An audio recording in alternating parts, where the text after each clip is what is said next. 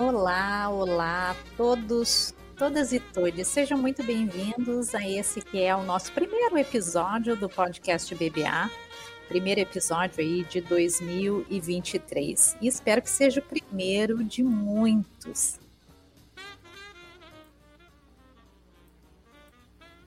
Nosso podcast, que tem um olhar decolonial e busca analisar histórias e práticas artísticas que decorrem de processos criativos e curatoriais, destacam e compartilham movimentos que criam e apontam um status quo diferente e que revelam aí caminhos potenciais e transformadores acerca desses artistas convidados. Intitulado Artistas em Conversação, esse podcast tem um formato de cubo de conversa, e hoje nós vamos conversar com dois artistas que, além de suas práticas individuais, estão fazendo parte da segunda edição da Residência Artística Virtual Compartilhada, proposta pela Black Brasil Art. Essa residência que iniciou o ano passado, em setembro, tem aí a parceria da Indiabla Foundation, uma fundação feminina do país de Uganda, e o apoio internacional aí da Associação Internacional de Museus Femininos. Residência termina agora em março né, de 2023.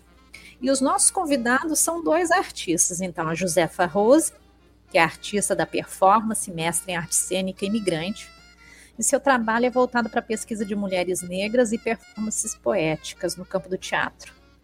E o Benjamin Abras, né, artista contemporâneo interdisciplinar afro-brasileiro, poeta, performance, ator, dançarino, diretor, coreógrafo, ensaísta, dramaturgo, cantor, compositor e pesquisador independente. Ele que se encontra atualmente exilado na França, né? Vai conversar com a gente sobre a linguagem performativa aí de seus trabalhos, que é a Afro-Butu.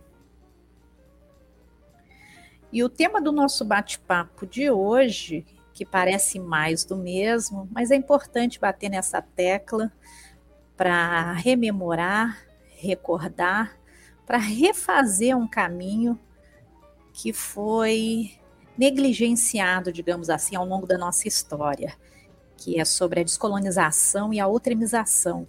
A descolonização aí que não é somente diversificar a representação em museus ou espaços de arte e nem derrubar monumentos, né? Trata-se aí de uma reconfiguração completa das relações entre dominantes e dominados ou colonizador e colonizado. E a outremização diz respeito à maneira pela qual o discurso colonial produz seus sujeitos. O outro colonizador estabelece e cria o outro colonizado, né, ao inferiorizá-lo e considerá-lo diferente. Então, eu vou chamar a Josefa e eu gostaria que ela né, se apresentasse, dissesse quem ela é, de que área geográfica, né, nesse Brasilzão, ela está falando com a gente. E vamos saber um pouquinho mais. Seja muito bem-vinda, Josefa.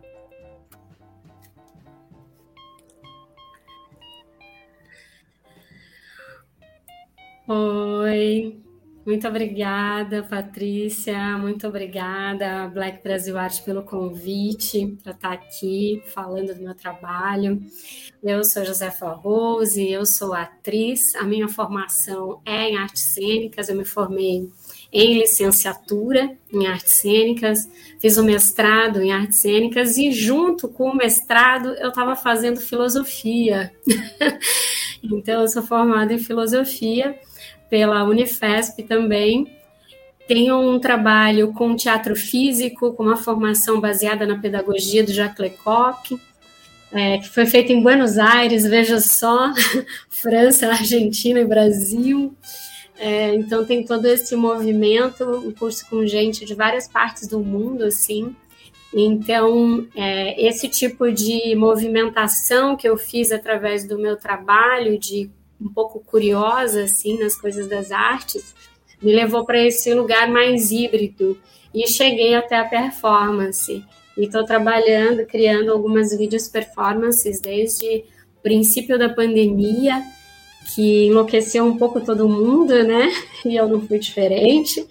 E parti para esse trabalho mais performativo, assim. E ao mesmo tempo que estava num grupo de teatro, que tinha um trabalho que se voltava um pouco para a família, é, com narrações cênicas para a criança e para a família toda, então tinha um híbrido também de canto, de dança, de música, objetos. Então, a minha chegada na performance, com esses elementos todos visuais e que se movimentam é, ao mesmo tempo, é, não é à toa, né? Vem também dentro desse trabalho com o teatro, o teatro de rua, que eu também já fiz. Então, é um movimento aí que não é, não estranha eu chegar na, na performance, né? Legal. O, o TEM, né, Teatro Experimental do Negro, criado na década de 40, ele propiciou a entrada de mulheres negras nos palcos e na teledramaturgia, mas e, e hoje, né, como é que o discurso do empoderamento feminino e da crítica social de poder, né, como as mulheres negras estão se vendo nesse contexto, hein, Josefa? Olha, é, eu tenho um estudo extenso sobre o teatro experimental do negro, porque a minha dissertação de mestrado vai tratar sobre a representação das mulheres negras no teatro brasileiro. Mas a gente acaba passando pela televisão também, né? O Joelzito tem um filme é, lindíssimo que é a Invenção do Brasil, né? E a gente vai ver aí, sim, de fato, as representações das personagens negras é, na teledramaturgia como um todo, não só das mulheres, e a gente observa que essa representação, ela dificilmente ela é de, de forma totalmente positiva, né? Os estereótipos eles estão muito fortes, né, dentro da teledramaturgia, que resvala na sociedade como um todo, que não consegue ver a mulher negra em posições de poder, por exemplo, né? apenas em condições subalternizadas. E o teatro experimental do negro daí foi importante mesmo porque teve esse movimento que era não é que não existia teatro negro antes do TEM, sempre teve. Mas o que o Abdias queria dentro desse movimento, que é cheio de mulheres que não são todas nomeadas, e eu fui em busca de todos os nomes dessas mulheres dentro da minha pesquisa, é, era que a pessoa negra, homem ou mulher, estivesse representada de maneira digna e que também pudesse fazer teatro dramático. Por que fazer só comédia? Porque era comédia, só a mulher engraçada, a mulher mulata, né? Porque só o menininho lá que, que vai, o menino de recado, né? O engraçadinho, o ladrão, o bandido, o escravizado. Então, o teatro experimental do negro tenta quebrar com tudo isso. E quando o Josito lá vai fazer o filme, ele vai passar pelo movimento também das mulheres que estiveram lá, que tem ali Ruth, é, Ruth de Souza, né, Léa Garcia, que são os maiores expoentes, né, enquanto mulheres negras atrizes dentro do, do grupo. Então, a gente vê que essa luta de mudança desse tipo de representação das mulheres negras não é de hoje, né? É muito antigo.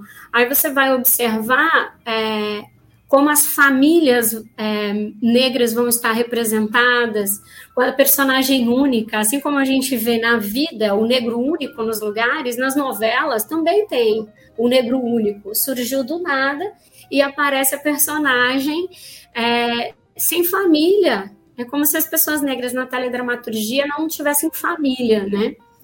E aí a gente vai observando como isso acontece em determinado momento, melhora, vai mudando mais timidamente. A gente ainda não vê grande mudança, porque quando vem uma personagem negra, ela traz toda uma carga é, de peso, como se essa personagem representasse toda a negritude do Brasil, e isso não é verdade, né? E é uma responsabilidade muito grande, e nós não temos é, dramaturgos, né? Que, roteiristas ainda muitos, né? Temos aí Maria Chu, temos Renata Martins, né? mas é, ainda é muito incipiente o lugar dessas pessoas que estão escrevendo essa dramaturgia, né, de TV, de teatro, aí temos um pouco mais, mas de todo modo é nesse eixo Rio-São Paulo, a gente não sabe muito o que acontece no resto do Brasil, mas pensar que a televisão é esse amplificador de imagens, né?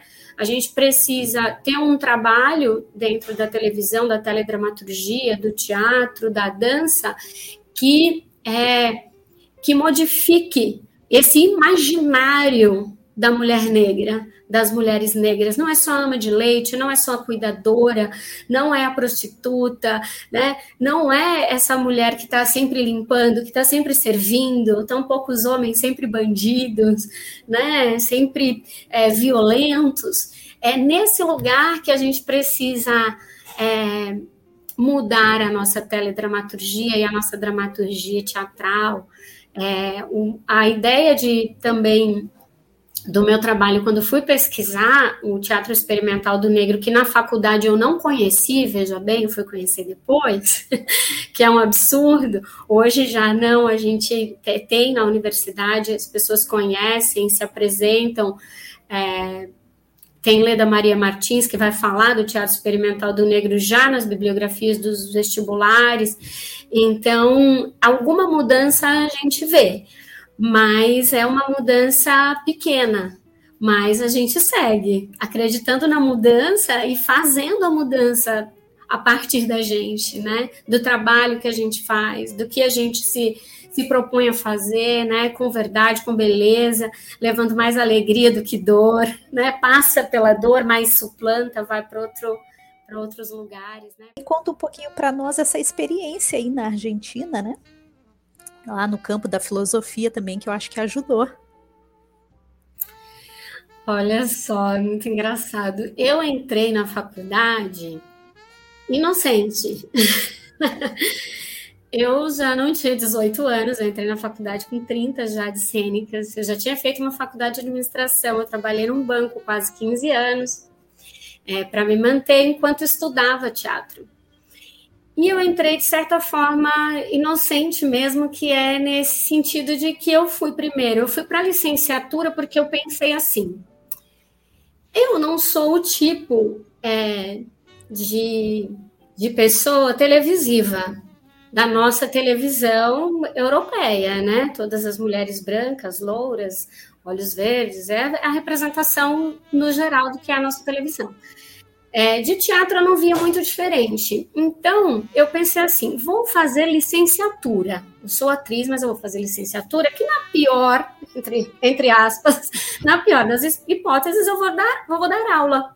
Eu não preciso me aposentar no banco, né, fazendo algo que eu não gostasse.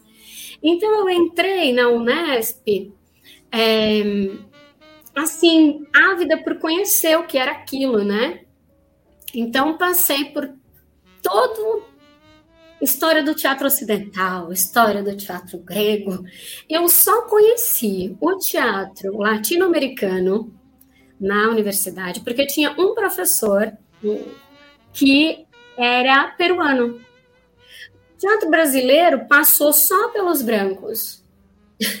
Aqui e acolá pintava uma, uma personagem negra, mas era aquele do Vinícius de Moraes, né, do texto do Orfeu, quase pinceladas. O tem, talvez tenha passado assim. Teve o tem. Eu, hum. E fui fazer no meu TCC uma pesquisa sobre o Lecoq. O meu TCC é sobre pedagogia do Jacques Lecoq. Para você ver como eu não tinha referências dentro da universidade, e como eu trabalhava muito fora, eu via pouca coisa. Mas eu fui, depois disso, conhecendo os grupos de teatro negro de São Paulo. É, e outras coisas de teatro popular, teatro popular União Olho Vivo. Então, eu fui coletivo negro depois, e você vai se aproximando do que te interessa, mas isso depois que eu terminei a faculdade. E terminei a faculdade entrei na filosofia. Porque eu via aquele. É, teve uma matéria de filosofia na universidade e eu achava aquilo tudo interessantíssimo. falei, uau, como é que isso tudo está dentro do teatro? E aí eu saí da faculdade sem trabalho no teatro, sem querer dar aula, passei no concurso, não fui, é, de professora, e entrei na Unifesp para fazer filosofia. E na filosofia, é, um ano de filosofia e eu tentando estudar alguma coisa técnica dentro da área do teatro, comecei a pesquisar a escola do Jacques Lecoq. Tudo isso ao mesmo tempo, veja como parece um pouco confuso. E aí eu fazia oficinas de teatro físico aqui no Brasil, com Luiz Lois e tal, várias pessoas, curso de palhaçaria, e falei, não, eu quero uma técnica. E aí eu descobri como a escola do Jacques Lecoq em Paris é caríssima, eu não podia pagar. eu comecei a pesquisar escolas baseadas na pedagogia do Lecoq fora de, né, da França. E achei essa escola que chama Cabuia em Buenos Aires. Então eu tranquei filosofia, pedi demissão do banco, consegui uma bolsa do Ministério da Cultura, extinto Ministério da Cultura, para parte das despesas e fui passar um ano em Buenos Aires estudando. Então, foi a experiência mais maluca que eu já fiz, porque eu, foi o único período da minha vida inteira, depois que eu me entendo por gente, comecei a trabalhar desde os 15 anos, eu nunca só estudei. Então, eu só estudava, era um luxo.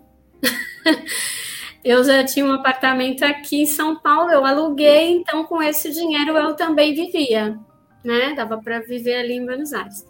Então tinha gente da Espanha, tinha gente da Argentina própria, tinha gente do Chile, do México, Equador, então é, da Alemanha, tipo a menina que é alemã, italiana, é, então, essa efervescência e a escola, a pedagogia do Lecoq, ela é muito rica. Em, ele diz, é uma, faça seu próprio teatro. Então, você vai aprender todas as referências, um monte de coisas. Então, você vai para máscara neutra, você vai para máscara larvária, você vai para máscara de comédia dell'arte, você faz a sua própria máscara com o molde do seu rosto. E aí você vai trabalhar com papel, você vai trabalhar com linha, você vai trabalhar com a voz, com o corpo sempre como base, né? Ritmos, vem gente convidada. Então, é muita referência, é muita gente, trabalha com palhaço, é, com bufão, né, com mímica. Eu acho que eu melhorei toda a minha que eu tenho de coordenação motora hoje, boa, eu devo a cabuia, né, a musicalidade. Então, vem disso também. A minha formação é muito híbrida nesse sentido, né? De, de referencial.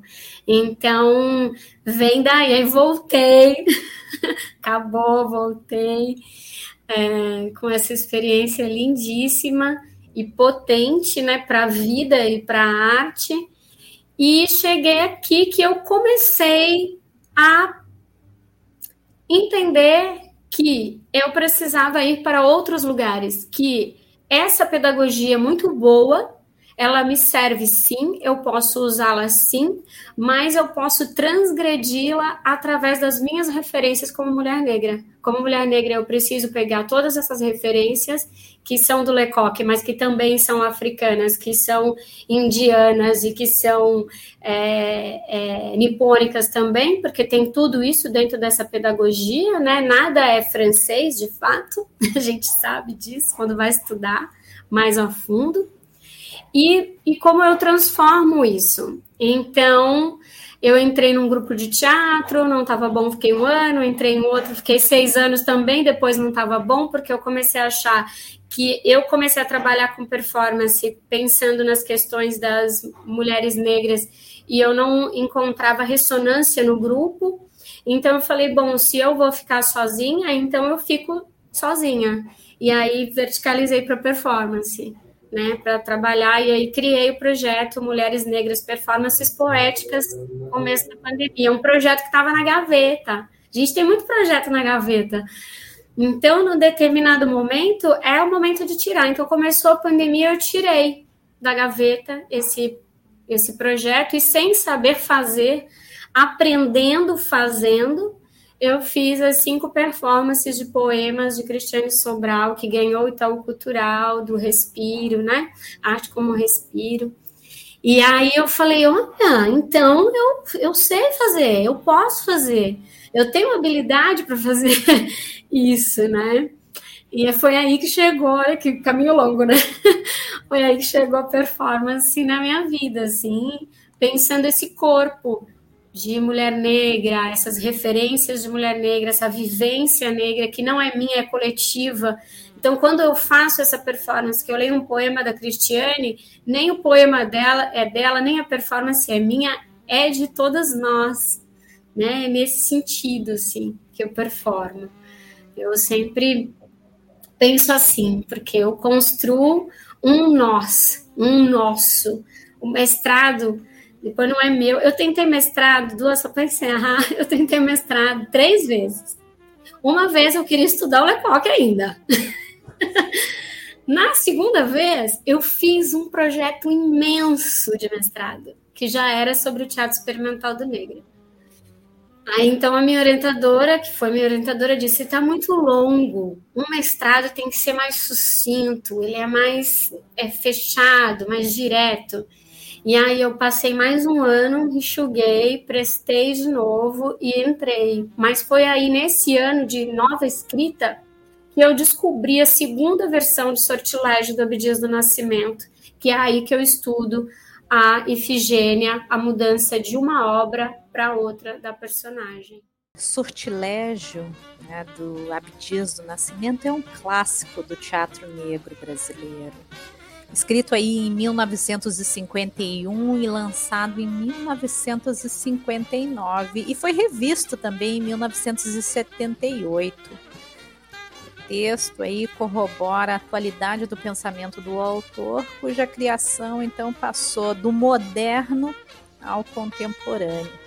É sempre um prazer ouvir, né, essas referências ao grande mestre Abdias do Nascimento. E junto com ele, ele trouxe grandes nomes aí da dramaturgia, da cena teatral brasileira. Aí. Mas vamos ouvir então o nosso convidado, outro, né? Benjamin Abras, e vamos saber aí um pouco de quem é esse artista e de onde ele fala nessa vastidão geográfica que nos separa. Seja muito bem-vindo, Benjamin.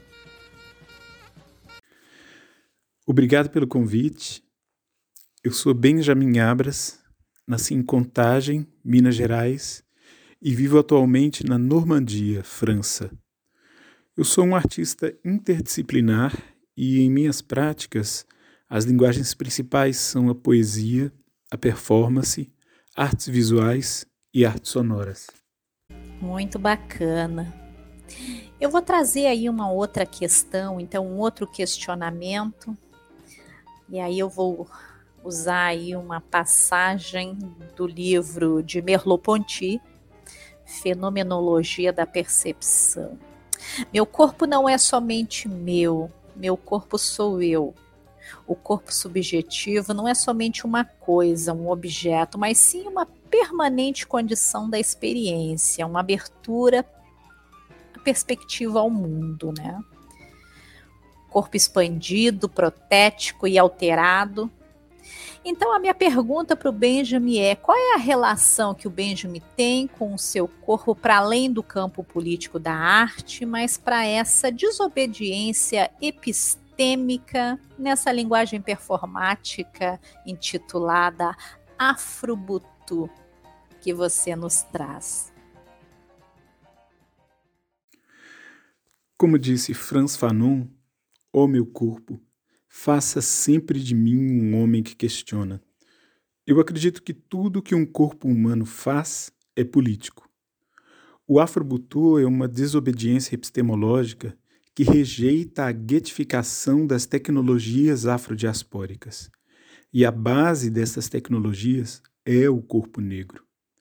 O afrobutu se sustenta nas corporeidades da capoeira, candomblé, umbanda e reinado de Nossa Senhora do Rosário dos Homens Pretos.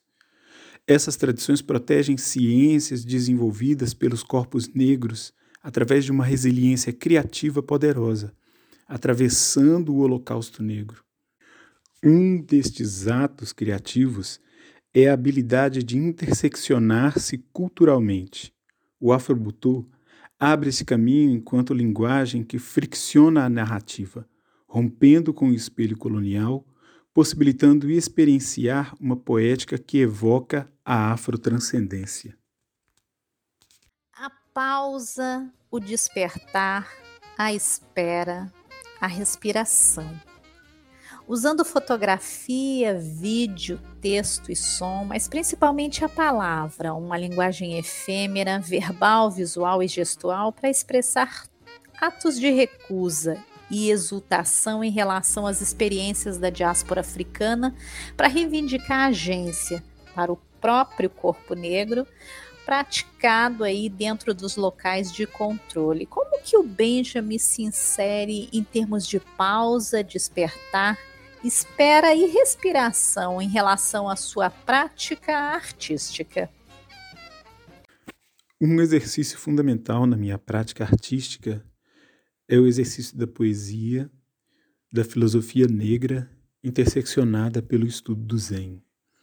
Eu vivo tudo isso de um modo ritualístico, no qual me entrego em longas meditações e de longas horas contemplando a natureza. As minhas práticas físicas me trazem um assentamento da relação com a terra e do meu corpo enquanto terra. A capoeira é uma matriarca que me ensinou a ver o mundo com o corpo inteiro. Eu estou sempre em relação com os lugares que atravesso, porque eu acredito que estar presente é estar livre. E a partir dessa liberdade é que eu consigo ouvir os sussurros ancestrais que guiam a minha criação. Legal, muito bacana. Então a pergunta seguinte é: quais estratégias podem ser empregadas para envolver o espectador a considerar que a imagem do corpo negro, de forma mais completa, não é um experimento a partir do ocidente dominante? Como é que você enxerga essa relação, Benjamin? Eu acredito que tomar posse das narrativas é imperativo para romper com o espelhamento colonial, saindo da representação para a presentificação de valores civilizatórios afrocentrados. É preciso envolver os espectadores com nossas estéticas para que possam vivenciar nossas poéticas cotidianamente e desenvolver um pensamento crítico em diálogo com as mesmas. Sem a ocupação desse espaço de narrativa que está em todas as linguagens, seja na imagem, no som, na vestimenta, é impossível que as pessoas passem a nos olhar para além do que a colonialidade construiu sobre nós. Na sua trajetória artística enquanto exilado na França, você sente que a sua arte dialoga de alguma forma com a obra de Strong Breed, A Força da Raça, do nigeriano Wally Soyinka, que trata aí das implicações da tragédia como escolha estética? Você vê alguma semelhança no seu fazer artístico em relação a essa obra, Benjamin? Sim, especialmente no tocante aos elementos da relação entre o indivíduo da peça e sua comunidade. Eu sou um artista que cria obras que fricciona o modus operandi de pensar e escancara a fragilidade humana, trazendo através dessa poética da fragilidade o empoderamento, a resiliência. O meu corpo negro tem mais memórias da morte do que eu gostaria. No entanto, como diz James Baldwin, Andar sob a asa da morte nos dá uma certa liberdade. Eu estou exilado do Brasil por conta da minha liberdade, a liberdade de prosseguir criando uma obra que questione esse sistema da necropolítica. Josefa, me conta aqui como é que como é que era o mercado né? Aí falando né, profissionalmente, esse mercado artístico, quando você entrou, se você fizer uma comparação de quando você entrou, né, apresentando o seu trabalho cênico, né, para diferentes espaços, o que que mudou desse período em que você começou a mostrar o seu trabalho e agora? Olha, é, então é bem recente, porque esse grupo de teatro que eu estava, a gente. Eu consegui criar uma narrativa de referência africana que chama Três Cocos. Foi daí que eu conheci o instrumento mais de perto chamado kalimba, né? o imbira ou piano de dedo. É, foi a única narrativa que em seis anos eu consegui criar que tinha referência africana.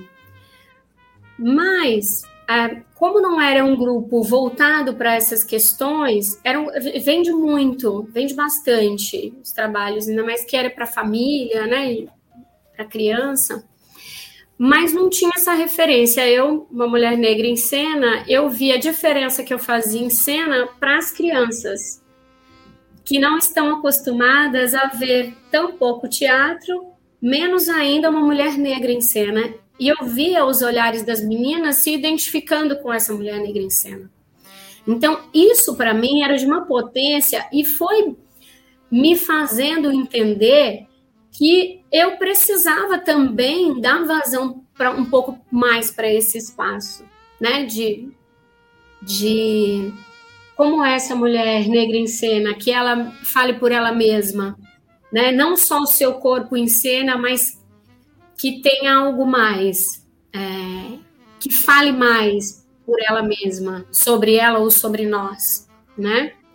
E aí esse projeto que estava na gaveta começou a nascer aí, e ele só saiu da gaveta na pandemia. E eu notei que é um projeto que interessa muito, e eu imagino que se fosse alguns anos atrás não interessaria, porque eu acompanho a trajetória do coletivo negro, que é daqui de São Paulo, e que vem abrindo espaços dentro da cidade, nos movimentos, eles estão no Itaú Cultural em cartaz, a Gota d'Água Preta, viajou para Portugal agora. Então, assim, é uma trajetória de acho que uns 10 anos já. Então, é, não são espaços fáceis de abrir, mas eu também vejo que, pensando né, no tempo histórico, o Teatro Experimental do Negro abriu espaços. Os meninos do Coletivo Negro e outros grupos, os Crespos, também vêm abrindo outros espaços. Então, é, eu chego com a minha pesquisa e com, com o meu trabalho já num espaço que já está um pouco mais aberto, né? Então, quando eu envio o meu projeto para o Itaú Cultural, dentro daquele projeto que era imenso, ele tinha ressonância, ele foi ouvido, né? É, quando eu mando, mandei agora para Portugal, mandei para um festival de performance no México, ele tem ressonância porque me parece que são, é, me parece não, são questões latentes, são questões que a gente precisa movimentar, né, desse corpo. Embora no, no projeto da Cris, no primeiro projeto de poemas, ele era mais direto no texto, né? Mulheres Negras, o texto bem mais direto dos poemas da Cris, alguns, outros não o Não Vou Mais Lavar os Pratos, que é incrível, o poema da Cris. É, mas depois eu começo a escrever coisas que são mais, é, não di, diretamente, são mais poéticas mesmo. Poéticas é, não panfletárias, no sentido de eu sou uma mulher negra e papapá, não a sensibilidade neste corpo negro, a poesia neste corpo negro.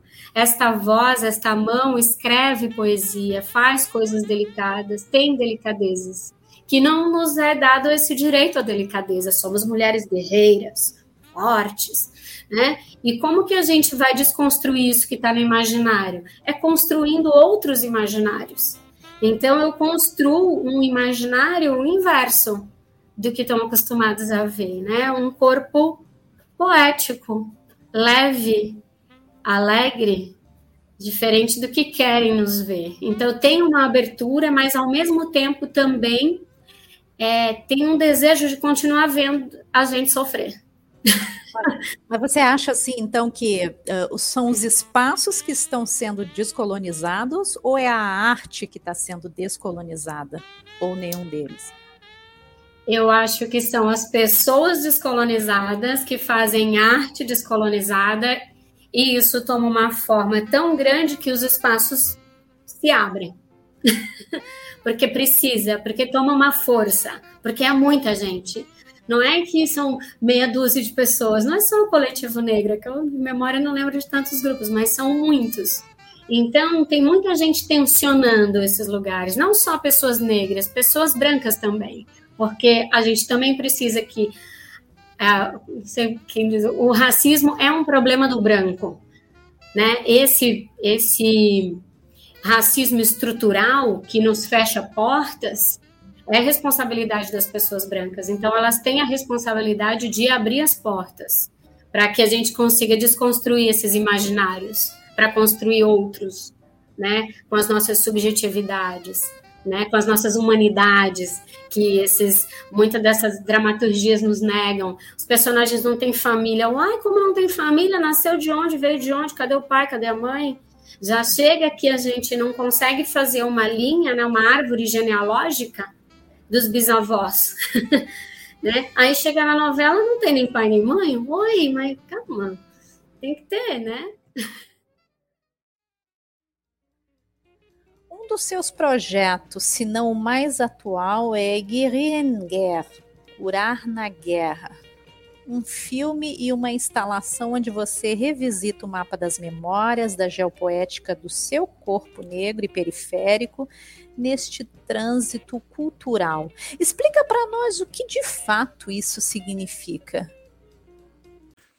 Este projeto é fruto de muitos atravessamentos de alguém que habita um corpo negro que já deveria estar morto e que entende esse corpo como uma cápsula do tempo que vem atravessando culturas e enredos empoderadores. Em Guerrir en Guerra, Curar em Guerra, desejo falar das ferramentas filosóficas de resiliência que, mesmo face a face com a morte, existe uma terceira via, onde o amor próprio pulsa, desde o útero de nossas matriarcas nos tumbeiros até os nossos corações. Tá, Josefa, você falou aí então para nós, né, com com muita propriedade, trouxe nomes, né? Trouxe todo esse, esse apanhado referencial que você tem na bagagem, né? Para ter escrito três mestrados, você né, tem na bagagem aí. Como é que uh, você sendo uma mulher da educação também, né? Como é que a gente projeta cursos para transmitir narrativas culturais diferentes das que nos ensinaram, pelo menos ensinaram assim no meu tempo, né, de, de colégio e até de faculdade, né? Como é que a gente, uh, que, que, tipo de ferramenta, né, você pensa que, que, que nós poderíamos projetar, e aí então falando de educação, né, uh, para que as narrativas possam ser diferentes, né? Desse olhar uh, em relação não só à prática artística uh, protagonizada né, por uh, corpos aí racializados, né? Olha, é um desafio, é um desafio enorme e eu falei lá atrás, né? Ah, eu prestei o concurso, não fui porque não queria dar aula, lá em 2014, né? 2014, 2012 para 2013. É, em escola, né? Formal. É, e agora eu sou professora de uma escola técnica de teatro e de uma escola que tem cursos livres de teatro para adolescentes e adultos, que é, que é o que eu gosto de trabalhar amo criança, fiz muita apresentação para criança, achei a coisa mais linda, mas é, é essa relação que eu quero com as crianças, de cena, eu gosto. É, é um desafio muito grande, mas o que eu faço? Eu, como mulher negra, eu entro numa sala de aula, eu já vejo que já tem bem menos negro do que branco.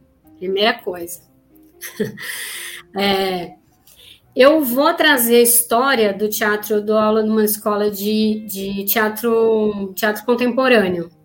Então, eu vou fazer um apanhado lá, vou trazer o teatro ocidental, vou trazer tudo, né? Todas as referências, e chega no Brasil, teatro negro de revista, eu vou trazer o Teatro Experimental do Negro, eu vou trazer Diane Carlos, vou trazer Coletivo Negro, vou trazer Maria Chu, vou trazer Renata Martins, eu vou trazer todo mundo. Vou apresentar, olha, existe isso aqui, né? Antes teve tatatá, tá, tá, não posso me alongar, mas vou dizer, quem quiser pesquisar, tem muito que pesquisar. Outro dia a Leda Maria Martins, numa conversa aqui no CCSP, disse: tem um campo imenso de, de estudo para ser feito sobre uh, os movimentos de teatro negro do Brasil antes do TEM.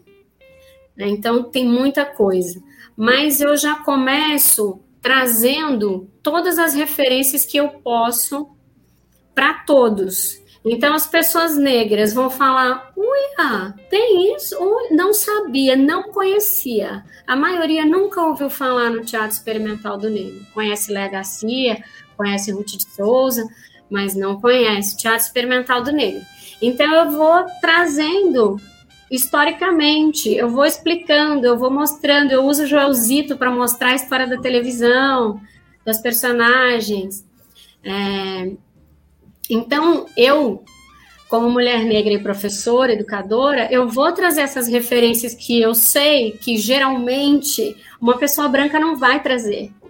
E a pessoa negra estudante vai estar sempre se sentindo preterida, porque ele não se vê em toda essa história do teatro que contam né? Eu acredito que todos os professores brancos, negros, indígenas, japoneses, todos têm que trazer toda a história, né? Não só a metade, não só a parte colonizadora, né? É, eu dou aula agora numa desde o ano passado, do ano passado não, desde esse ano, segundo semestre, numa escola numa dramaturgia, a matéria chama Dramaturgia, Poéticas de Gênero, Raça, Classe e Sexualidade. Eu tô assim, felicíssima.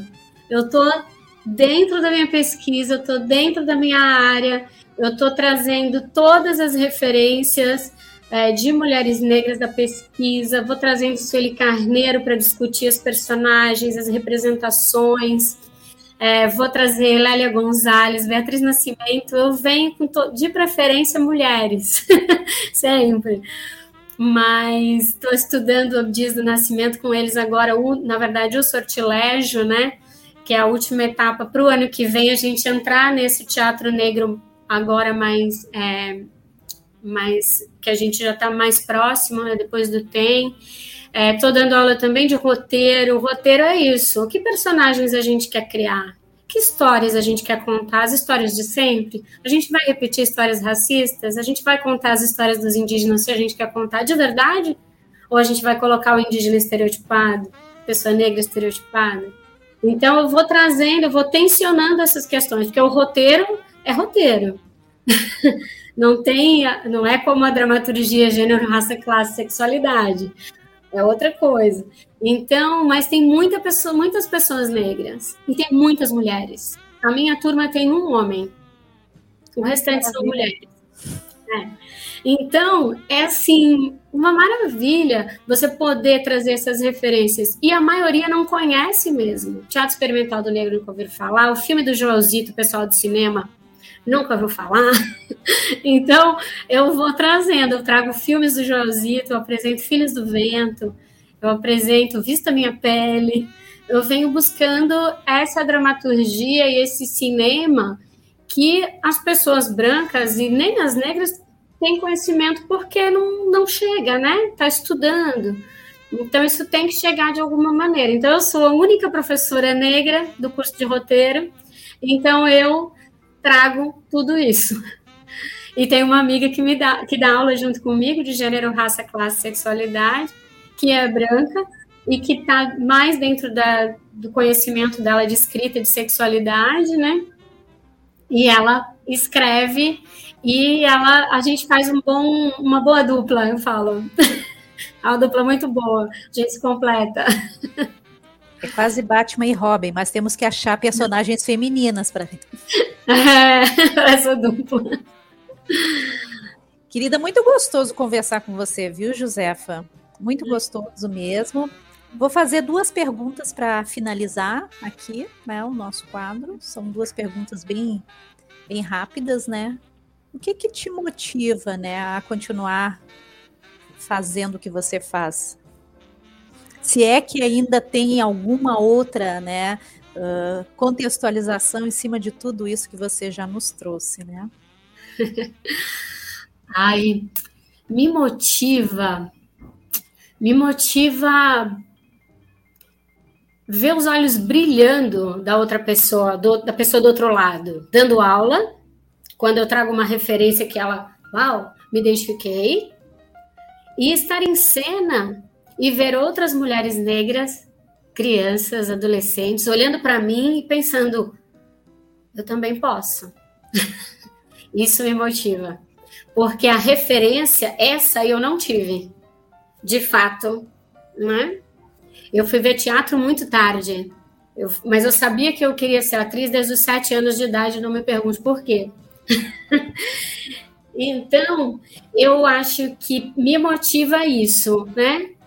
As outras mulheres negras verem isso e se sentirem potentes também, né? No mesmo nível de igualdade e potência. Eu também posso, né? E perspectivas aí para o futuro, já que o nosso futuro, né, de curto prazo é 2023, né? E ele parece muito promissor no que diz respeito aí a tudo que a gente vai colocar, né? Vamos aí botar os pingos nos is, né? Como dizem, né? E também a, a questão mais profissional, né? Planos aí para esse futuro e além. Olha, planos, eu, eu sou uma pessoa de planos. eu faço muitos planos, eu, eu sou budista e a gente tem, tem uma orientação de escrever os objetivos da vida, né, dali 10 anos, 20 ou 30. Então, todo fim de ano eu faço essa renovação. O que é que não deu certo ainda? O que é que isso aqui é para eu insistir? É para eu mudar de caminho? Para onde que eu vou, né? É, então, desses meus objetivos, que eu ainda não mexi, é, tem a construção do meu solo, que é, que é um solo teatral, é, que vai ser referenciado nas minhas avós, que eu não conheci, é, que eu tenho uma relação que é sensível, não é palpável, é, nunca foi, quer dizer, foi quando eu era bebê apenas.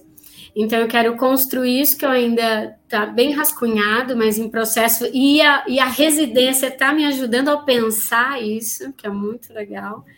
E a continuidade do, do trabalho com as, com as video performances ou performances ao vivo. Eu tenho muitas. No começo da pandemia, eu fazia, eu morava num apartamento que tinha uma vista lindíssima para sim, para a rua e com parque, com muito céu. E eu, como estava aquele período, não estava depressiva, mas estava triste, eu acordava todos os dias e fazia fotos na janela. E eu vi, eu acordava muito cedo e a luz do sol era lindíssima de manhã. Então eu comecei a fazer fotos minhas dessa janela de várias maneiras, com plantas, sem plantas, várias fotos. E eu quero dessas imagens criar uma performance, que eu estou escrevendo, está rascunhada também, que também tem a ver com uma das fotos que eu mandei para um dos trabalhos é, das mentoras, é uma foto dessa, uma planta, e a luz do sol lindíssima. É, então, projetos artísticos a princípio é isso. E eu espero que 2023, esse ano que se descortina, mais bonito, né? mais estrelado, mais vermelho, que seja lindo para gente, assim, para as artes. A gente já vê uma mudança, né? Não é toda mudança, eu vejo gente reclamando, não é toda mudança que a gente quer, mas já é uma mudança. Então, eu eu vou para 2023 esperançosa, assim, eu vou para 2023, sim, vamos lá, que a partir daí a gente vai conseguir fazer aí um Brasil melhor, com mais arte, com mais beleza, com mais tudo. Agora, para finalizar, eu vou fazer então né, uma última provocação Aquile Mbembe né, faz uma crítica da perspectiva do comércio atlântico de escravos até o presente. Então, reavaliando aí a história, o racismo e o futuro da humanidade, explorando a razão através da estrutura da cor. Razão negra consiste em um conjunto de vozes, pronunciamentos, discursos, formas de conhecimento, comentários e nonsense cujo objeto são coisas ou pessoas de origem africana. Existe uma razão negra, partindo do princípio da escrita de Mbembe, em A Crítica da Razão Negra, fazendo uma comparação com a trajetória né, do trabalho do Benjamin? Sim, pois vejo meu corpo como uma carta da minha primeira ancestral. Vejo esse corpo como a soma de coletividades do passado, do presente e do futuro. O axé que impulsiona minha criatividade é o amálgama das vozes das santas almas benditas, dos orixás, inquices, voduns, pombogiras e malandros. Gentes que guardam as nossas gentes, divindades que divinizam as nossas gentes e minha interdisciplinaridade é uma encruzilhada, onde assento o ebó do desejo de uma nova humanidade. Axé.